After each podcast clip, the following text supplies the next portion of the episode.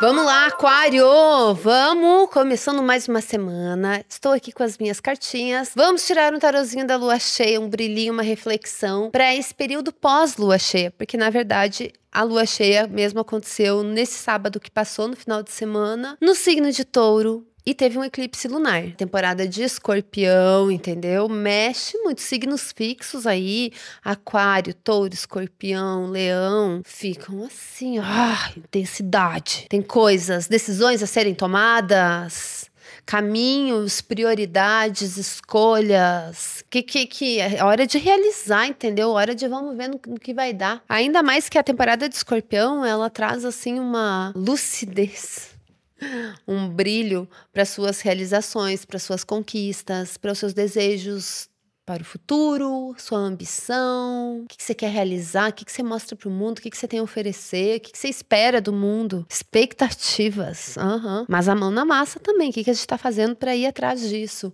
E em oposição, a gente teve essa lua cheia em touro que veio falar de conforto, de tipo assim, ai, não vamos se arriscar, por que, que a gente vai se incomodar? Vamos ficar aqui onde a gente já conhece, aqui é bom, aqui é confortável, aqui é seguro. Mesmo que esteja desconfortável, é o desconfortável que a gente conhece conhece. Mesmo que não esteja as mil maravilhas, a gente já conhece, entendeu? Isso traz um conforto, isso traz um domínio, isso traz uma segurança. Então tem muito a ver com esse eixo da segurança e, da, e de assumir riscos, do apego e do desapego, do tipo, do que, que você desapega, do que, que você sacrifica o que, que você corta e o que, que você guarda, mantém e se apega mesmo. Teve a ver com isso. Então, questões de casa, coisas que você pega para você, acúmulos, acúmulos energéticos também, bem bom pra fazer uma bruxaria aí, ó. Que agora a gente já tá entrando na lua minguante, entendeu? Então, quem sabe você faz uma boa limpeza energética na sua casa, no lugar que você mora, nas suas coisas mais íntimas, assim, arruma seu guarda-roupa. O que, que tem de coisa que tá acumulada, parada, que você não tá usando, dá um destino para isso. Essa lua cheia em touro também pode ter trazido, assim, uma, uma resolução para alguns problemas, uh, para mal entendidos, questões de família família, aquelas que são bem tranquilas,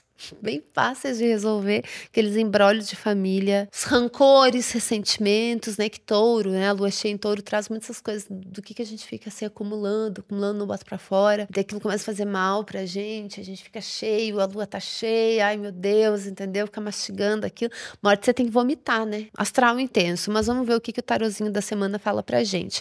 Um brilhinho, uma reflexão.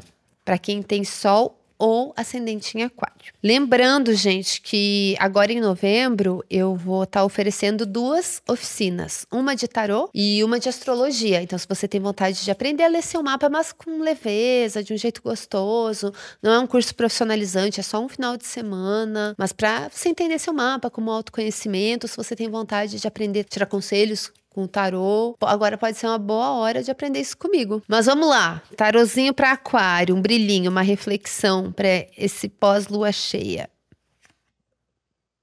Olha, a carta do eremita. Essa é uma carta de recolhimento, de amadurecimento, de se levar a sério. Bem aquariana essa carta também. Porque essa é bem a carta do tipo assim: ah, vocês se importam muito com isso, né? Foda-se isso, eu vou atrás do que eu me importo. Eu vou fazer as coisas do meu jeito. Não vou me submeter a fazer algo que eu não acredito. Não estou afim de negociar certas coisas. Tem uma rigidez aqui. Tem também um estudo, uma experiência, um processo de autoconhecimento. Tem tudo a ver com essa carta. Ainda mais que a gente está nessa temporada de eclipses, que às vezes as coisas a gente muda um pouco o foco. Esse pode ser um momento assim, então, vamos devagar, que talvez a gente queira mudar algumas coisas, fazer as coisas do nosso jeito. Pode ser mais ou menos por aí. É dar um foda-se. Mas é um foda-se muito bem pensado, sabia?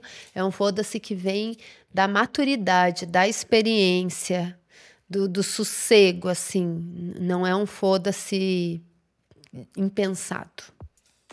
Agora eu fui séria. A eremita é séria, entendeu? Já fica aqui, ó, tom, tom, tudo muito sério. É isso, gente. Todo mundo tem seu momento eremita, entendeu? Eu sei que todo mundo olha para mim, acho que eu sou meio palhaça, mas eu também tenho os meus momentos de eremita. Fica em casa, escondida do mundo, foda-se todo mundo, odeio todo mundo. Tem dias que eu acordo assim, tenho preguiça de todo mundo, não tenho paciência. Não tenho mesmo, não quero falar com ninguém. Só cuidado, que eremita vicia, hein? E é isso, gente. Voltamos na semana que vem. Até lá. Beijo.